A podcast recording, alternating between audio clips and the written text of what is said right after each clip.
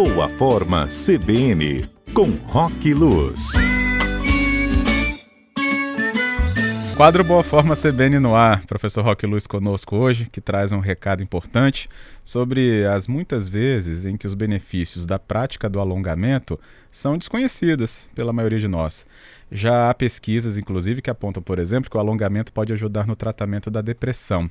Mas será que a gente pode classificar isso como um mito ou como uma verdade, justamente baseado nessas informações? Professor pode nos explicar melhor. Boa tarde a todos, boa tarde aos ouvintes, tudo bem? Vamos lá então no nosso bate-papo de hoje em busca de um estilo de vida cada vez mais saudável. E hoje eu quero falar um pouquinho sobre alongamento. Às vezes a gente vê isso meio solto, assim, né? as pessoas não estão mais com aquela é, com aquela visão sobre alongamento, que ah, é importante e tal, acabou perdendo um pouco ah, o espaço nas academias, na prática das pessoas. Né? Muitos mitos em cima de alongamento, precisa, não precisa de fazer, alongamento previne lesão, não previne.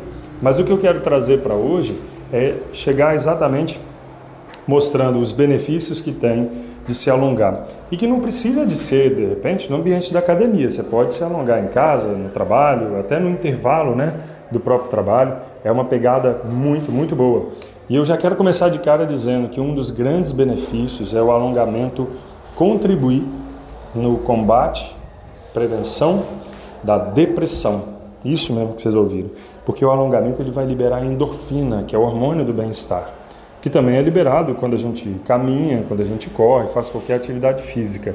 Mas o alongamento, só de você estar ali sentado, esticando a perna, segurando 20 segundos e etc e tal, já promove um aumento dessa endorfina, que é uma coisa muito positiva. E isso que eu estou falando é comprovação de ciência mesmo.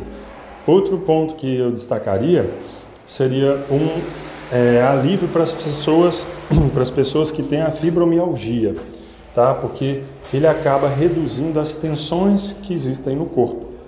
Então, se eu reduzo a tensão muscular, eu tenho menos processo de dor provocado pela fibromialgia. Eu também consigo acordar mais meu cérebro, de novo, por uma questão de não só ativação da circulação, mas pela, pelo disparo de bons hormônios.